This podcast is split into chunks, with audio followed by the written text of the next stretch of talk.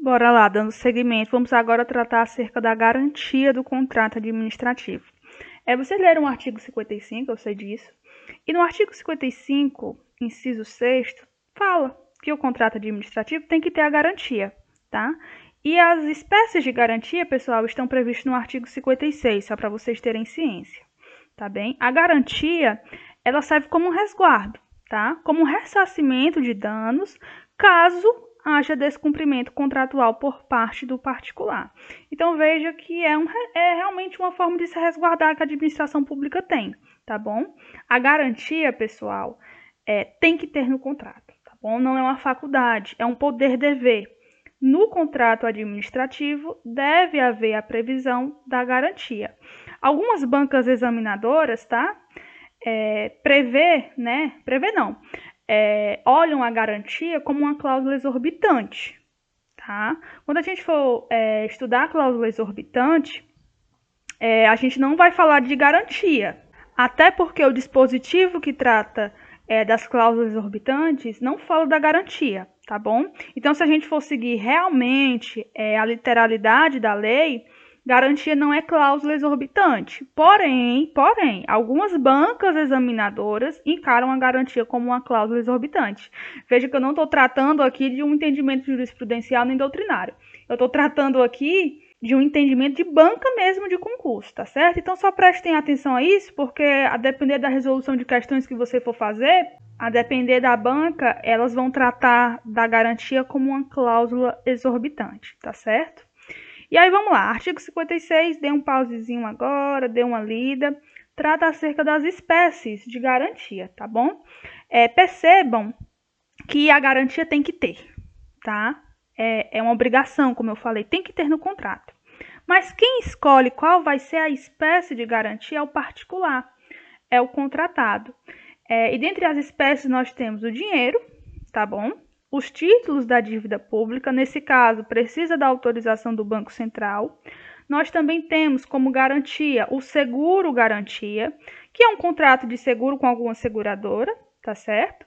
E nós temos também como garantia a fiança bancária. E nesse caso aqui, quem é o fiador é a instituição financeira, tá certo? E professora, qual é o valor dessa garantia? Vamos lá. Em regra, o valor da garantia é até, até 5% do valor do contrato. Essa é a regra, tá bom? Contudo, nos contratos de grande vulto, com alta complexidade técnica ou riscos financeiros, é, esse percentual é aumentado para 10%, tá certo? Então veja, regra 5%, até 5%, desculpa, até 5% o valor máximo é 5% do valor do contrato. Contudo, é, para contratações de grande vulto, alta complexidade técnica ou riscos financeiros, esse percentual aumenta para 10%. E professora, o que é grande vulto? Artigo 6 inciso 5 é 25 vezes o valor é, da concorrência, tá, pessoal? Então a gente vai ter ali 82 mil, 82 mil, olha, iludida, 82 milhões e 500 mil, tá certo? É só uma observação. Quando vocês tiverem alguma dúvida acerca de definição, de conceito mesmo, o artigo 6 da Lei 866 vai trazer, tá bom, pessoal? Provavelmente vai estar tá ali, se vocês tiverem alguma dúvida de conceito, tá bom? E aí, veja, a garantia tem que ter, né, como eu falei, e ao final do, do, do contrato, podem ocorrer duas situações. Se o contrato foi desenvolvido é, tudo direitinho, a administração pública devolve a garantia para o contratado, né? Contudo, se, se o contratado é, pisou na bola, não fez o que deveria ter feito, né, descumpriu o contrato, a garantia ela serve como um mínimo indenizatório. Bem, um mínimo indenizatório. É, agora chegamos no nosso último tópico, cláusulas exorbitantes. Gente, é, coloca um asterisco, tá? Nessa parte, porque é de muita, muita importância real oficial, tá bom? Ah, como eu falei lá no, na parte do conceito, é um contrato administrativo tem que ter administração pública vestindo a sua veste de suprema, né? Do supremo interesse público, tá? E ela exerce a sua supremacia justamente através das cláusulas exorbitantes. que são, anotem o conceito, regras e características que extrapolam os contratos em gerais, pois trazem vantagem excessiva à administração pública. É, repito, tá? São regras e características que extrapolam os contratos em gerais, pois trazem vantagem excessiva à administração pública. Percebem como a supremacia é, é delineada aqui? A administração pública está vestindo a sua roupa de suprema. Vai ter vantagem excessiva para ela, tá bom? Se isso, se essas cláusulas, pessoal, fossem no âmbito civil, seriam cláusulas nulas, tá? Seriam cláusulas abusivas, né? Cláusulas leoninas. E isso que a gente vai tratar agora, é, acerca das cláusulas exorbitantes, se eu transferisse isso para o âmbito do direito civil, seria nulo, tá? É, seria abusivo. Então, veja que é uma coisa muito própria do direito administrativo, tá certo? Elas, essas cláusulas, não precisam estar previstas em contrato, pois elas decorrem da lei, tá certo? Porém, presta atenção: contrato administrativo é uma espécie né, dos contratos da administração. Contrato administrativo, acabei de falar. É um contrato onde a administração pública está vestindo a sua roupa de suprema. Não precisa essas cláusulas estarem previstas no contrato, pois elas decorrem de lei. Acabei de falar isso. Aí vai vir um cidadão, que eu sei que vai vir, e vai dizer: ah, professora, e naqueles contratos que a administração pública está em patamar de igualdade com particular? As cláusulas exorbitantes devem estar previstas no contrato ou não? Nesse caso, elas podem até existir, mas elas precisam estar necessariamente previstas no contrato, tá bom? Se não tiver prevista, ela não se aplica, tá certo? Então, resumindo, contrato administrativo não precisa estar previsto porque ela decorre diretamente da lei. Mas, quando a administração pública estiver contratando com igualdade é, com particular, é, precisa sim estar previsto, tá bom? Se não estiver previsto, não existe aplicação, tá bom?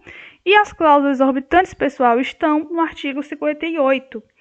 É, dê um pause e dê uma lida agora para saber quais a são. A primeira cláusula exorbitante é a alteração unilateral do contrato, tá, pessoal? É, a administração pública ela pode alterar o contrato de forma unilateral para se adequar melhor aos interesses públicos. Então, veja, a administração pública pode, de forma unilateral, ou seja, sem a concordância da outra parte, modificar o contrato. Detalhe, preste atenção. Essa alteração não pode ser do objeto. Tá? Eu não posso é, contratar a empresa é, do Rodrigo para 500 computadores e depois modificar o objeto para 500 carros. Não posso tá? O que eu posso é alterar a quantidade, tá? Ou a qualidade. Então, a gente pode, quando a gente trata sobre a alteração unilateral do contrato, a gente está falando de uma alteração quantitativa ou qualitativa. Professora, e quais são é, essa modificação, essa alteração? Tem algum limite? Tem, tem algum limite, tá?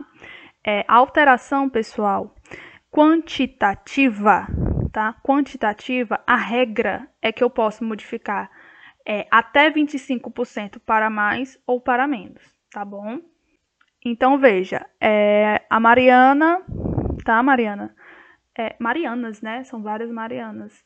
Estejam todas inclusas, tá? É, contratei a empresa Marianas para fornecer 100 camas, tá? 100 leitos de hospital tá bom? E aí, posteriormente, eu verifiquei que eu preciso de. Não preciso de 100, eu preciso só de 75. Se encaixa. Ou então, veja, é, eu não preciso de 100, eu preciso de 125. Se encaixa. Porque a limitação é até 25% para mais ou para menos. Essa é a regra: 25% para mais ou para menos. Se eu falo que a regra é porque existe a exceção, né, pessoal? Vocês já sabem disso. É, no caso de contrato de reforma, tá? Eu posso mudar até 55% para mais e 25% para menos. Então veja que o percentual para menos permanece, 25%, né? Mas para mais aumenta até 50%. Então, recapitulando, regra até 25% para mais ou para menos. exceção, no caso de contrato de reforma, eu tenho até 55% para mais e até 25% para menos. Isso, como eu falei, é, são as alterações pertinentes à alteração unilateral de caráter quantitativo. E, professora, de, a de caráter qualitativo, como é que fica? Veja bem, existe muita controvérsia tá, na, na doutrina, porque, veja, é uma alteração na qualidade, né? A quantidade é fácil, são números, mas a qualidade, como é que a gente consegue modificar? Eu não sei como, tá? Eu não sei como é que a aplicação prática disso, do que eu vou falar. Porém, o Tribunal de Contas da União entende que para o caso de alteração qualitativa se aplica os mesmos percentuais da alteração quantitativa. Repito, não sei como é que, como é que isso se aplica na prática, tá? Porque eu acho que quando a gente está tratando de qualidade, é, é, é uma coisa totalmente diferente de quantidade. Porém, o TCU entende dessa forma tá bom? E aí, veja, pode haver alteração unilateral? Pode, mas apesar da, da modificação que ocorra, pessoal, tenham em mente que deve permanecer o equilíbrio econômico-financeiro, tá bom? Então, perceba, é, era 100 leitos, aumentou para 125, eu tenho que pagar esses 25 extra, né? Então, tem que permanecer o equilíbrio econômico-financeiro, tá? De forma proporcional. E aí, professora, no caso de supressão, eu lembro que em sala de aula até o Rodrigo comentou algo sobre isso. É, em caso de supressão, é, o contratado ele deve ser indenizado naquilo que ele conseguir comprovar que investiu. Então, perceba, é, nos, nos 100 leitos, se eu suprimo, né, se eu tiro 25%, é, mas a, a, a, empresa Marianas já tinha comprado toda a quantidade, né, já tinha investido toda a quantidade, se ele conseguir, se elas, se elas conseguirem comprovar, é, eu vou ter que indenizar aquilo que eles já investiram, tá certo? Então é basicamente. Bem, dando andamento agora à segunda cláusula, nós temos a rescisão unilateral do contrato. Então veja, a administração pública pode rescindir o contrato de forma unilateral, independentemente da concordância do particular ou de uma decisão judicial. Quero rescindir tá? Sua administração pública. Você que lute. Basicamente é isso. Você que lute. E aí, beleza. A rescisão, gente, ela pode se dar por inadimplência do particular. Né? A gente ainda vai tratar acerca da inadimplência do particular. Claro que, obviamente, vai gerar é, penalidades para o particular, mas a rescisão também pode se dar por interesse público devidamente justificado. E aí, nesse caso, repito, deve-se indenizar o particular naquilo que comprovar é, de investimento, tá certo? Foi aquilo que eu falei na alteração unilateral e já tinha falado em sala de aula, tá bem? É, existe uma divergência na doutrina se, se nessa, nessa indenização caberia né, é, os lucros cessantes, tá? Então a doutrina aí se divide em relação a isso. Também, tá é, uma das formas, como eu falei, de rescisão é, é a inadimplência do particular, né? Se o particular tiver inadimplente, a administração pública pode né, de forma unilateral, rescindir o contrato. A pergunta é: se a administração pública estiver inadimplente, perceba, a inadimplência é da administração pública, pode o particular rescindir de forma unilateral? E aí, pessoal, a resposta é não, tá? Perceba, rescisão unilateral é um poder da administração pública e não do particular. Então, veja, é, mesmo que a administração pública esteja inadimplente, o particular não pode rescindir de forma unilateral, não pode simplesmente chegar na administração pública e dizer, vou rescindir. Não, não pode. Ah, professora, mas é injusto, né? A administração pública está inadimplente, o que é que vai acontecer? Veja, no caso de inadimplência, né, o particular pode suspender a execução. Veja, não é rescindir, é suspender a execução desde que a inadimplência seja superior a 90 dias.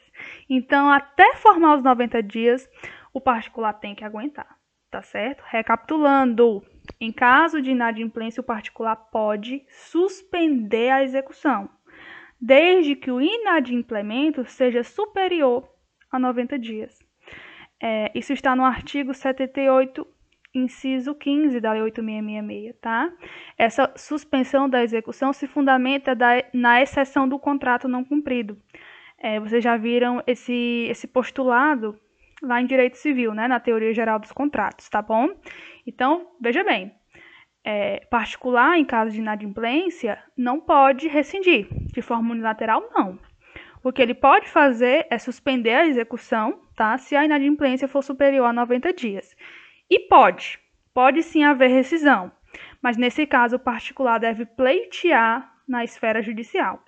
Então, se o particular quiser rescindir o contrato com a administração pública, ele deve primeiramente recorrer ao Poder Judiciário, para só então, né, com a decisão judicial, rescindir efetivamente o Bem, contrato. o item C né, trata da, da terceira cláusula exorbitante, que é justamente a fiscalização da execução do contrato. Gente, aqui é um dever da administração, tá? A administração tem que fiscalizar a execução do contrato. É, é, tão, é tão dever, é tão obrigação, que caso o Estado se omita na fiscalização, ele pode responder por eventuais danos causados pela empresa, inclusive, inclusive em débitos trabalhistas, tá certo? Esse é o entendimento do Supremo.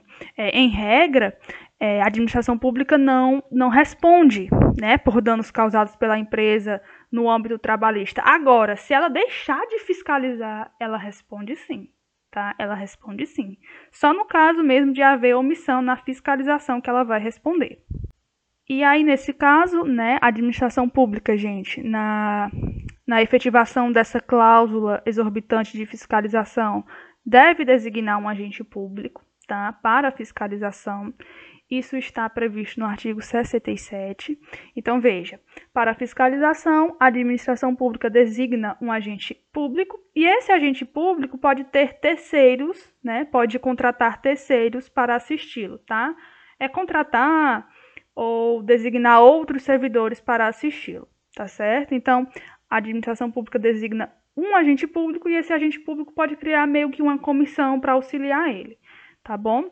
E da mesma forma, a empresa, né, o contratado, deve também manter um preposto, tá? Só que nesse caso, o preposto, né, que ele designar, que a empresa designar, tem que ser aceito pela administração pública. Então, veja, a empresa Marianas, tá? Vai designar um preposto e eu, que sou administração pública, tenho que aceitar o preposto dela. Se eu não quiser o preposto dela, a, a empresa vai ter que designar outro tá certo? Então tem que ter fiscalização tanto da administração pública como da própria empresa, tá certo?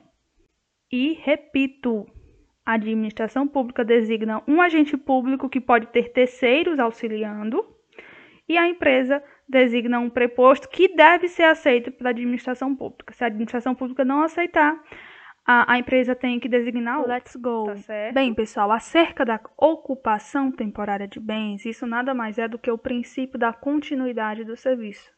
A gente vai ver com muito mais detalhes, com muito mais minúcias, quando estivermos estudando serviços públicos. É o que é essa cláusula de ocupação temporária? Bem, gente, para manter a prestação dos serviços, né, justamente o princípio da continuidade do serviço, a administração pública pode ocupar temporariamente os bens móveis, imóveis, o pessoal, tá?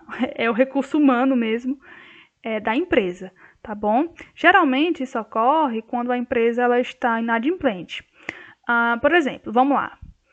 É, contrato de, vejamos, concessão do serviço público de transporte, tá? Transporte público.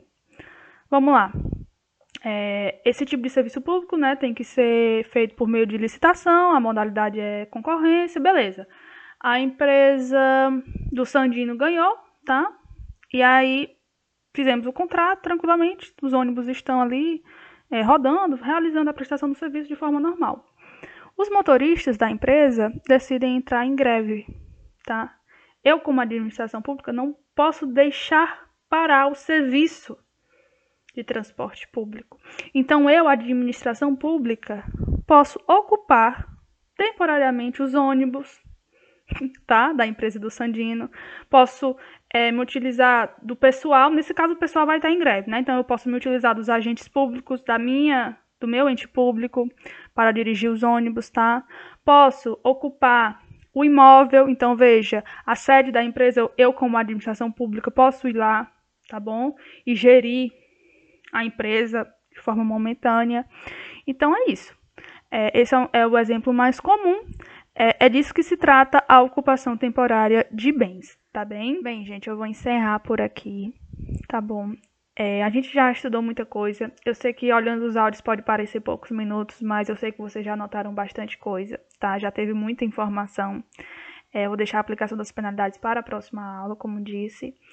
Torcendo para que a gente esteja é, juntos em sala de aula, tá bom? É seguinte, reforço, tá? O, o pedido de que, caso haja dúvida, gente, não hesite manda mensagem, seja aqui no fórum, seja no WhatsApp, eu vou estar disponível para sanar as dúvidas de vocês, tá bom? É, estou aberta a sugestões daquilo que eu posso melhorar. Eu sei que um podcast não é o ideal, né? O ideal seria a gente estar em sala de aula, mas infelizmente, por segurança nossa, da nossa saúde, da nossa vida, é, é uma medida necessária. É, mas é isso né? Eu estou me utilizando do podcast basicamente porque eu acho que assim vocês não têm tanta perca, né? Não tem tanto prejuízo. Eu poderia muito bem só entregar um material escrito, tá? Mas aí é como eu digo, precisa de muito esforço do cidadão para aprender sobre a Lei 866 somente lendo, tá? É, fechem os olhos, é, me imaginem, imaginem a sala em sala de aula, né? Eu acredito que seja basicamente a mesma coisa. Como eu falei, a única diferença é porque não existe a interação direta de vocês, tá? Mas basicamente é a mesma coisa. Estou aqui explicando a aula. Então é isso. Grande abraço a todos. Se Deus quiser, na próxima sexta estaremos juntos.